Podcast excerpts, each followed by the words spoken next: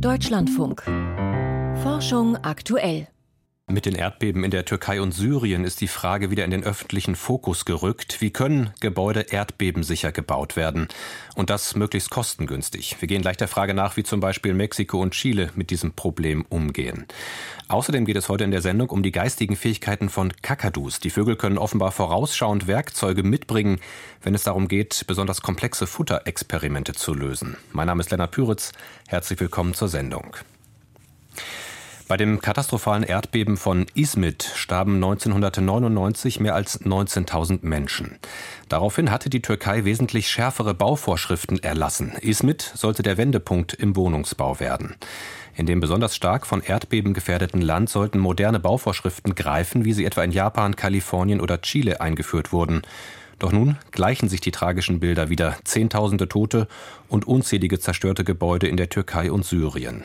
Und so wird erneut die Frage laut, wieso ist die Prävention nicht geglückt? Welche Baufehler wurden begangen und wie könnte in Zukunft erdbebensicher gebaut werden?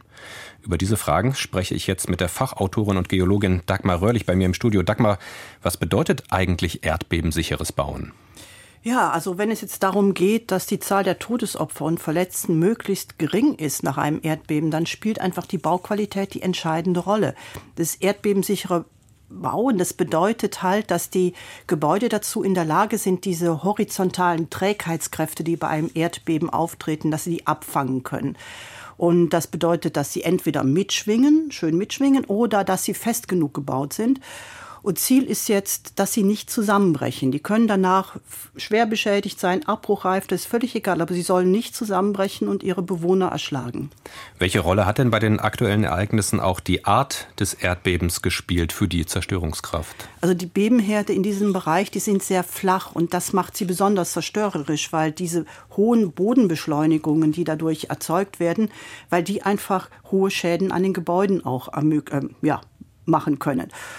Und ja, das außerdem können bei diesen geringen Herdtiefen kann die, der Untergrund aufreißen und es können Erdrutsche auftreten. Also es kann vieles geben, was das Ganze noch verstärkt. Mhm. Und, und wo liegt zumindest ersten Einschätzungen nach das Problem bei vielen Gebäuden, die jetzt eingestürzt sind? Also wenn man sich das so anschaut, wenn das gemauerte Gebäude waren, dann sehen die jetzt so aus, als hätte es eine Flut von Steinen gegeben, dass sich einfach alles ergossen, die haben völlig den Zusammenhalt verloren.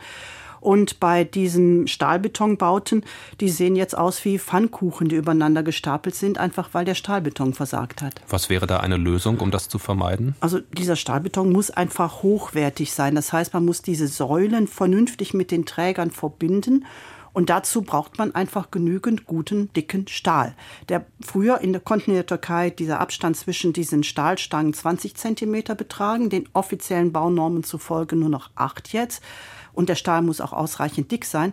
Aber ja, anscheinend wurden die Baunormen nicht ganz ernst genommen. Du hast jetzt anfangs erwähnt, dass die Gebäude entweder mitschwingen oder besonders stabil sein müssen. Wonach richtet sich dann das, wann welche dieser Strategien verfolgt wird? Also das ist zum Teil halt von Land zu Land unterschiedlich. In wenn man jetzt Hochhäuser baut, da geht es ja besonders drum in Kalifornien, Japan, da ist es so, dass da das Credo ist, schwingende Hochhäuser, die sollen quasi auf den Wellen reiten, wenn man so will, bis zu einem gewissen Grad sich hin und her schwingen, nicht brechen bei den Verformungen. Und dazu muss das Gebäude elastisch sein, und es muss genügend Innenwände haben, die halt alle diese Kräfte, die auftreten, abfangen können. Sowohl die Außenhülle als auch das Innere. Wenn die herausgenommen, die Innenwände zu viele, dann kann das durchaus fatal werden. Und man kann in Chile, da verfolgt man eine andere Philosophie. Da baut man ganz starr durchgehend mit starken Konstruktionen und die sind aber dann nicht so hoch. Ich kann da jetzt nicht zig Stockwerke hochbauen, aber diese Gebäude sind sehr stabil. 2010 bei einem Beben stark, der Stärke 8,8 starben in Chile nur 300 Menschen, einfach weil diese Häuser sehr stabil gebaut worden sind. Mhm. Liegt dann das meiste oder alles am Material und der Bauart der Gebäude oder anders gefragt, welchen Einfluss hat auch der Untergrund, auf dem diese Gebäude stehen? Also harter Fels reagiert ganz anders als weiches Sediment. So ein weicher Sand, der kann einfach die Erdbebenwellen verstärken. Ich muss also genau schauen, was baue ich wohin.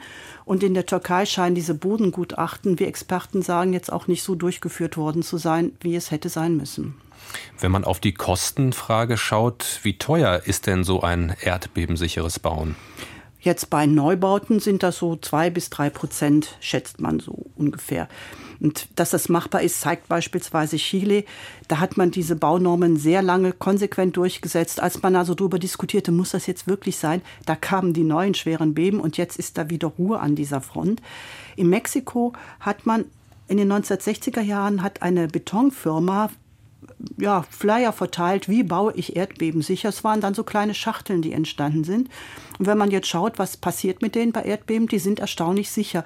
Also es muss nicht teuer sein, man kann auch sehr einfach bauen und sehr gut bauen. Da ging es jetzt ums Thema Neubauen. Was ist denn mit dem alten Baubestand? Inwieweit lässt sich der erdbebensicher nachrüsten? Also wenn ich gemauerte Gebäude habe, dann kann man beispielsweise Maueranker setzen und bei anderen kann man diese Stahlankern nachrüsten. Man hat also dann die waagerechten Träger, wo die auf die senkrechten Säulen treffen. Wenn das nicht genügend stark verbaut worden ist, dann kann man da so Stahldiagonalen einziehen. Es gibt viele Möglichkeiten, alte Gebäude nachzurüsten. Türkei, Mexiko, Chile. Dagmar Röhrlich war das über erdbebensicheres Bauen in unterschiedlichen Ländern. Vielen Dank für die Information und die Einschätzung. Im Januar hat die US-Arzneimittelbehörde FDA ein neues Medikament gegen Alzheimer zugelassen. Der kontrovers diskutierte Wirkstoff Lecanemab soll dabei in einem sehr frühen Stadium der Krankheit helfen. Wichtig in diesem Zusammenhang ist damit auch die viel beforschte Frage, was zuverlässige frühe Anzeichen für eine Alzheimer-Erkrankung sind. Manche älteren Menschen haben zum Beispiel das Gefühl, dass sie sich Dinge schlechter merken können, zeigen aber in Gedächtnistests keine Auffälligkeiten. Doch messen Ärztinnen und Ärzte zusätzlich bestimmte Biomarker im Nervenwasser, könnten sie die Fälle herausfiltern, in denen gefühlte Vergesslichkeit tatsächlich ein Anzeichen für Alzheimer ist. Darauf weist zumindest eine Studie des Deutschen Zentrums für neurodegenerative Erkrankungen hin. Lukas Kohlenbach ordnet sie für uns ein. Der Blick von Ärztinnen und Ärzten auf die Alzheimer-Erkrankung hat sich in den letzten Jahren verändert. Vor noch 10, 15 Jahren haben sie die Erkrankung erst im Stadium der Demenz wahrgenommen, also wenn schon wirklich gravierende Gedächtnisstörungen erkennbar sind. Doch spüren können viele Betroffene wohl schon früher, dass mit ihrem Gedächtnis etwas nicht mehr stimmt. Bei Ärzten stießen diese Patienten bisher auf Unverständnis, berichtet der Psychiater Frank Jessen. Man hat gesagt, das sind Menschen, die halt eben Beschwerden haben, aber die haben eigentlich nichts. Und man hat diese Menschen dann auch oft gesagt, dass sie nichts haben und dass das nichts bedeutet. In den meisten Fällen sei das auch tatsächlich so, sagt Frank Jessen, der eine Spezialambulanz für Gedächtnisstörungen an der Uniklinik Köln leitet. Doch ein kleinerer Anteil dieser Patienten, das zeigten Studien der letzten Jahre, entwickelten im weiteren Verlauf eine Alzheimer-Demenz. Ärzte könnten diese Patienten mit Untersuchungen, die schon heute zur Verfügung stehen, identifizieren. Das ist das Ergebnis einer Studie von Frank Jessens Forschungsteam. Die Wissenschaftlerinnen und Wissenschaftler untersuchten rund 450 Probanden mit gefühlter Gedächtnisverschlechterung und verglichen sie mit gleichaltrigen Menschen, die sich geistig fit fühlten. Und haben dann die Personen in der aktuellen Studie bis zu fünf Jahre nachverfolgt und konnten eben sehen, dass im Vergleich zu Kontrollpersonen, die wir auch in der Studie haben, die gar keine Beschwerden haben, die Personen mit diesen rein subjektiven Störungen schneller sich verschlechtert haben. Besonders deutlich entwickelten sich die Beschwerden bei einer bestimmten Gruppe an Personen. Sie zeigte zu Beginn der Studie in Untersuchungen des Nervenwassers Auffälligkeiten. Die sogenannten Amyloidwerte waren erhöht. Ein Hinweis, dass sich das Eiweiß Amyloid Beta im Gehirn der Erkrankten vermehrt ablagert. Das ist ein typischer Prozess bei der Alzheimer-Erkrankung. Durch die Untersuchung des Nervenwassers auf Amyloid Beta könnten Ärzte also bei Menschen mit einer gefühlten Gedächtnisstörung herausfinden, ob es sich tatsächlich um eine beginnende Alzheimer-Demenz handelt. Ältere Menschen, die über Gedächtnisstörungen klagen, werden dennoch nicht sofort und standardmäßig eine Untersuchung des Nervenwassers bekommen. Eine Nervenwasseruntersuchung ist nicht so einfach wie etwa eine Blutabnahme. Ärzte müssen bei der sogenannten Liquorpunktion mit einer längeren Nadel in den Wirbelkanal stechen. Als Screening-Test auf eine beginnende Alzheimer-Demenz ist diese Untersuchung daher nicht geeignet. Firmen entwickeln derzeit blutbasierte Testverfahren zur Früherkennung der Alzheimer-Erkrankung. Auch wenn diese Bluttests in den nächsten Jahren auf den Markt kommen sollten, sieht der Alzheimer-Forscher Piotr Levtschuk von der Uniklinik Erlangen noch eine hohe Bedeutung in der Diagnose durch eine Nervenwasseruntersuchung. Man muss auch sehr gut und genau unterscheiden zwischen Screening-Test und Bestätigungstest. Als Screening-Biomarker kann man sich Biomarker im Blut sehr gut vorstellen. Beim Hausarzt könnte ein Patient, der sich Sorgen um seine Gedächtnisleistung macht, sein Blut in Zukunft auf Auffälligkeiten untersuchen lassen. Sind alle Werte in Ordnung, ist das Risiko für eine Alzheimer-Demenz gering. Sind die Blutbiomarker auffällig, hieße das aber noch lange nicht, dass der Patient auch wirklich an Alzheimer erkrankt sei. Das bedeutet nur, dass ich meine Diagnostik dann vertiefen muss. Und da kommen Big-for-Biomarker in Frage. Bislang gibt es kein Medikament auf dem Markt, das Alzheimer heilt. Doch der Wirkstoff Lecanemab konnte zuletzt in einer Studie den fortschreitenden Gedächtnisverlust zumindest etwas aufhalten. In der Studie waren aber nur Patienten, die schon messbare Alzheimer-Symptome gezeigt hatten. Wissenschaftlich wäre es interessant, Menschen mit rein subjektivem Gedächtnisverlust und auffälligen Amyloidwerten Lecanemab zu geben. Das könnte in Studien geschehen. Ansonsten würde Frank Jessen nicht empfehlen, nach einer möglichen Zulassung von Lecanemab diese Menschen zu behandeln. Es gibt derzeit nicht genügend Daten zu Nutzen und Risiken der Therapie. Gefühlte Vergesslichkeit und Biomarker, was sind sichere Anzeichen für eine beginnende Alzheimer-Demenz? Ein Beitrag von Lukas Kohlenbach. Ein kurzer, stabiler Stock zum Aufbrechen der Bauten und ein langer, flexibler, um damit die Insekten herauszuangeln. In den 1990er Jahren wurden in Afrika Schimpansen beobachtet, die zwei unterschiedliche Werkzeuge benutzten, um an Termiten heranzukommen. Außerdem transportierten die Primaten solche Werkzeugsets zwischen Futterquellen hin und her. Ein Hinweis, dass die Tiere tatsächlich verstehen und planen, dass sie mehrere Werkzeuge brauchen. Vor zwei Jahren nun wurden auch freilebende indonesische Goffin-Kakadus beobachtet, die mehrere Werkzeuge benutzten, um damit an Nahrung zu gelangen. Und daraufhin hat ein Forschungsteam im Labor untersucht, ob auch die Vögel solche Werkzeugsets gezielt transportieren können. Die Ergebnisse sind gerade im Fachjournal Current Biology erschienen. Mit einer der Autorinnen habe ich vor der Sendung gesprochen, Professorin Alice Auersberg. Sie ist Biologin an der Veterinärmedizinischen Universität Wien, wo sie die Evolution von intelligentem Verhalten erforscht. Und ich habe Sie zuerst gefragt, wie Ihr Team bei den Futterexperimenten mit den Kakadus vorgegangen ist. Wir haben dafür eine Apparatur gebaut, die sehr ähnlich war wie die Sache, die die Schimpansen im Golango Triangle machen. Und zwar war das eine Plexiglas-Box, die vorne ein Gitter hat. Und hinter diesem Gitter sitzt irgendwo eine Nuss auf einer Plattform. Und wenn die runterfällt, dann können die Kakadus die essen. Und die können mit einem Werkzeug durch dieses Gitter stochern.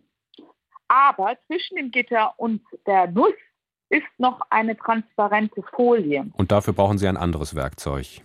Sie haben zwei Werkzeuge zur Verfügung. Das eine ist fest genug, um die Folie zu zerstören, aber nicht lang genug, um an die Nuss zu kommen.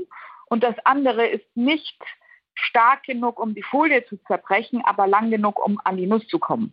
Um also an die Nuss zu kommen, müssen Sie mit dem starken, kurzen die Folie zerbrechen und dann mit dem langen, dünnen die Nuss herausfischen. Wie haben sich die Kakadus jetzt bei diesen Tests in diesem Experiment verhalten? Wir haben den Versuch in drei Subexperimente aufgeteilt. In dem ersten haben sie die Apparatur mit den zwei Werkzeugen bekommen und wir haben einfach geschaut, ob sie eine Lösung finden. Die Hälfte unserer Vögel, über die Hälfte, sieben aus elf Vögeln, haben eine Lösung dafür gefunden und haben das Problem zu lösen gelernt. Und von diesen Vögeln haben das zwei Vögel in weniger als 30 Sekunden gelernt, was sehr erstaunlich für uns war. Danach haben wir die Apparatur, die zwei Werkzeuge benötigt, variiert mit einer Apparatur, wo man nur mit dem langen, dünnen Werkzeug an die Belohnung kommen kann und nicht zwei Werkzeuge braucht. Und im dritten Subexperiment haben wir dann diese zwei Apparaturen, diese zwei unterschiedlichen Boxen auf Plattformen gesetzt, wo die Vögel entweder hinaufklettern mussten oder sogar hinfliegen mussten. Und die Vögel hatten die Wahl, ob sie diese Werkzeuge einzeln drauf und runter schleppen oder irgendwann sie zusammen transportieren, was für uns der Beweis wäre, dass sie eine geistige Repräsentation haben. Und haben die Vögel diese ja, Transferleistung gemacht? Haben die Vögel verstanden, dass sie beide Werkzeuge mitbringen müssen? Wir hatten zu diesem Zeitpunkt noch fünf Vögel im Test. Vier von den fünf Vögeln haben die Werkzeuge zusammen transportiert und drei davon haben es vom ersten Mal an immer öfter und dann immer gemacht, aber nur immer dann, wenn die Box auf der Plattform stand, die beide Werkzeuge benötigt und seltener, wenn die Box auf der Plattform stand, sie nur das eine Werkzeug benötigt. Dann haben sie oft auch nur das eine Werkzeug transportiert. Mhm. Wenn wir das jetzt mal etwas abstrahieren von dieser konkreten Ebene der Experimente, wie interpretieren Sie diese Fähigkeit? Erkennen die Tiere tatsächlich im Voraus, welche Hilfsmittel sie für eine bestimmte Aufgabe brauchen werden? Die Ergebnisse bedeuten für uns, dass die Tiere wahrscheinlich eine geistige Repräsentation davon haben, dass sie das Werkzeugset an der Futterstelle benötigen, weil sie nicht das, was sie akut brauchen, sondern auch das, was sie später brauchen, zusammen transportieren. Und dass das Transportieren von zwei Objekten zusammen eigentlich ein recht unnatürliches Verhalten für unsere Kakadus ist. Das ist also eine Erfindung, die speziell für diesen Versuch gemacht wurde, um zu optimieren. In dieser Studie haben Sie ja, Sie haben es selbst gesagt, wenige Tiere untersucht, auch in einer speziellen Situation in Gefangenschaft. Wie aussagekräftig sind diese Erkenntnisse für das Leben der Tiere in der Natur? Ähm, hier geht es ja um Kapazität, etwas zu können. Also viele solche Sachen wie zum Beispiel Werkzeuggebrauch und so weiter, da kann man auch von Kapazität sprechen. Die Tatsache, dass das nicht alle Tiere zeigen, auch bei uns im Labor, ist eigentlich sogar interessant, weil dies unterstreicht, dass das kein angeborenes Verhalten ist, sondern ein kreatives, flexibles Verhalten. In welche Reihe stellt das jetzt die Kakadus? Oder anders gefragt, bei welchen anderen Tierarten wurden denn schon vergleichbare kognitive Kapazitäten festgestellt? Wir sind ja eingestiegen mit dem Beispiel des Termitenfischens bei den Schimpansen. Also Werkzeuggebrauch gibt es schon bei einigen zum Teil weit entfernt verwandten Arten. Aber der Bau von Werkzeugen und das Verwenden von mehr als einem Werkzeug, um dasselbe Ziel zu erreichen, ist extrem selten. Und wir finden es natürlich bisher hauptsächlich bei unseren nächsten Verwandten, weil wir die natürlich auch sehr intensiv beobachtet haben. Der Fakt, dass wir ähnliches komplexes technologisches Verhalten jetzt auch bei Spezies finden, die entfernt mit uns verwandt sind, ist extrem interessant, weil wenn wir uns den Hintergrund und die Art, wie diese Tiere leben, anschauen, dann können wir ein bisschen mehr darüber lernen, wo solches Verhalten herkommen könnte. Zum Beispiel sind diese Kakadus auch so wie viele höhere Primaten, Futterextrahierer. Das heißt, sie verwenden Futterquellen, wo man sehr schwierig drankommt, die man ausgraben muss oder die man aufknacken muss. Sie haben keine vorhersehbare Umwelt. Sie müssen Futterquellen nutzen, wo sie vorher nicht wissen, wie man mit denen umgeht. Und sie sind eben auf eine Umwelt angepasst, die ein sehr flexibles Verhalten benötigt. Dazu sind sie sehr auf Objekte fixiert und spielen mit Objekten ein bisschen fast wie Kleinkinder und auch wie höhere Primaten, dass sie Objekte kombinieren. Und dies kann natürlich zu der Erfindung von Werkzeuginnovationen führen. Papageien mit Werkzeugkoffer, die Biologin Alice Auersberg über den Einsatz und Transport von Werkzeugsets durch Kakadus bleiben noch die Wissenschaftsmeldungen des Tages heute vorne mit Piotr Heller. Und in der ersten Meldung geht es um einen kleinen Asteroiden mit kurioser Entdeckungsgeschichte. Der kosmische Brocken ist etwa so groß wie ein Fußballstadion und dreht im Asteroidengürtel zwischen Mars und Jupiter seine Kreise. Europäische Forscher haben ihm im Journal Astronomy and Astrophysics beschrieben. Das Besondere ist seine Entdeckungsgeschichte. Als die Astronomen eine Infrarotkamera des James Webb Weltraumteleskops kalibrierten, flog ihnen der Asteroid durchs Bild. Um die Beschaffenheit des Objekts genauer zu studieren, seien weitere Beobachtungen nötig, heißt es von der NASA. In Filmen sind fast alle KI-Experten männlich. Zu diesem Ergebnis kommt eine Bestandsaufnahme der University of Cambridge. Zunächst haben Forscher aus 100 Jahren Filmgeschichte knapp 150 einflussreiche Filme ausgewählt, in denen es um künstliche Intelligenz geht. Dann ermittelten sie, dass 92 Prozent der in den Filmen dargestellten KI-Experten männlich waren. Von den neun weiblichen Rollen waren zudem vier einflussreichen Männern unterstellt, heißt es im Fachblatt Public Understanding of Science. Science. Frauen seien somit unterrepräsentiert, sagte eine der Studienautorinnen. Man müsse aufpassen, dass derartige kulturelle Stereotype nicht zu einer selbsterfüllenden Prophezeiung würden. In der echten Welt seien derzeit etwa 22 Prozent der KI-Experten weiblich. Das sei noch einmal weniger als der Durchschnitt in den mit MINT abgekürzten Branchen Mathematik, Informatik, Naturwissenschaft und Technik. Dort seien es insgesamt 39 Prozent. Womöglich ändert sich die Darstellung weiblicher KI-Experten jedoch. Sieben von neun der weiblichen Rollen fanden die Forscher in Filmen aus den letzten 20 Jahren. Erneut verliert ein an der ISS angedocktes russisches Raumschiff Kühlflüssigkeit. Diesmal handelt es sich um einen unbemannten Progress-Raumfrachter, wie Roskosmos und die NASA am Wochenende mitteilten. Der Vorfall stelle keine Gefahr für die Crew dar. Bereits im Dezember hatte es einen ähnlichen Vorfall gegeben. Damals verlor eine Soyuz-Raumkapsel Kühlflüssigkeit. Eigentlich sollten im März drei Astronauten mit diesem Raumschiff zur Erde zurückkehren. Stattdessen will Roskosmos am 20. Februar eine intakte Soyuz als Ersatz zur ISS schicken und die Crew damit abholen. Die offizielle Erklärung des damaligen Lecks lautete, ein Mikrometeorit habe das Kühlsystem getroffen. Laut einer großen Studie aus Kanada schützt das Antivirenmedikament Paxlovid gut vor schweren Covid-Verläufen. Die Forscher haben Daten von knapp 170.000 Covid-Patienten ausgewertet. Die meisten waren geimpft und über 70 Jahre alt. Knapp 9000 wurden mit dem Medikament behandelt. In dieser Gruppe mussten zwei Prozent der Patienten ins Krankenhaus oder starben.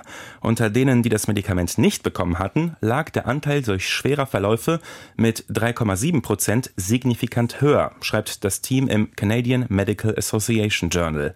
Der Hauptautor der Studie leitet daraus ab, dass es vor allem für Risikogruppen nach wie vor wichtig sei, sich auf SARS-CoV-2 testen zu lassen und im Ernstfall das Medikament zu erhalten. Psychologen aus Deutschland haben untersucht, wie man Konsumenten dazu bringt, beim Streaming ihren CO2-Fußabdruck zu verringern. Sie probierten drei Schritte aus. Im ersten erklärten sie den Nutzern von Videostreaming-Angeboten, wie sie ihre CO2-Bilanz verbessern können. Dazu zählt etwa die Auflösung der Videos runterzuschrauben oder die Autoplay-Funktion zu deaktivieren. Im zweiten Schritt legten sie feste CO2-Reduktionsziele fest. Im dritten boten sie den Studienteilnehmern ein wöchentliches Feedback zu deren CO2-Fußabdruck Eindruck an. Das Ergebnis, der erste Schritt, also die reine Aufklärung, habe bei den Teilnehmern schon zu einer Reduktion der CO2-Bilanz um 30 Prozent geführt. Die weiteren Schritte zeigten hingegen keine zusätzliche Wirkung. Das berichtet das Team im Journal of Consumer Policy. Die Verarbeitung und der Transport der Daten für Videostreaming benötigt Energie und sorgt daher für CO2-Emissionen. Der eurasische Luchs könnte in Frankreich bald aussterben. Davor warnen Experten in den Frontiers in Conservation Science.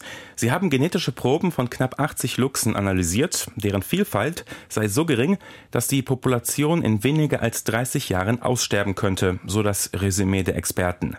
Bei den Luchsen handelt es sich um Nachfahren von Tieren, die in den 1970ern in der Schweiz ausgewildert worden waren und gegen Ende des Jahrzehnts nach Frankreich wanderten. Heute leben sie abgeschieden im Juragebirge. Die Population wird auf 150 Tiere geschätzt. Sternzeit 13. Februar. Valentin Nabot und das tödliche Horoskop. Vor 500 Jahren kam in Karlau in der brandenburgischen Niederlausitz Valentin Nabot zur Welt. Er wurde ein angesehener Gelehrter, ist heute aber selbst Fachleuten kaum mehr ein Begriff. 1544 begann er sein Studium an der Universität Wittenberg. Sechs Jahre später wechselte er nach Erfurt, wo er selbst Mathematikvorlesungen hielt. Zwar hatte Valentin Nabot keine formale Qualifikation dafür, aber seine herausragenden Kenntnisse waren weit bekannt. Später wirkte er zehn Jahre lang in Köln. Eines seiner Hauptwerke heißt Über den Himmel und die Erde. Darin stellte er die drei damals diskutierten Weltmodelle vor. Mit der Erde oder der Sonne als Zentrum des Planetensystems oder der Kombination aus beiden. Valentin Nabot setzte sich kritisch mit dem arabischen Gelehrten Al-Kabisi auseinander, der im 10. Jahrhundert in Aleppo gelebt hatte. Denn Nabot lehnte Aberglauben und vermeintlich magische Kräfte ab. Nach einem Streit um seine Lehrtätigkeit verließ er Köln und zog über Paris nach Padua, wo er jahrzehntelang Astronomie lehrte. Wie damals üblich erstellte er auch Horoskope, was finanziell recht lukrativ war. Allerdings scheint er plötzlich selbst an eine Macht der Sterne geglaubt zu haben. Als er vorherzusehen glaubte, ihm drohe Gefahr, hamsterte er Lebensmittel, verschloss die Fensterläden und blieb im Haus. Räuber wähnten die Wohnung verlassen, brachen ein und erstachen den 70-jährigen Valentin Nabot. Dem gebürtigen Karlauer wurde sein eigenes Horoskop zum Verhängnis. Das war Forschung aktuell für heute. Mein Name ist Lennart Püritz. Danke fürs Zuhören und bis bald.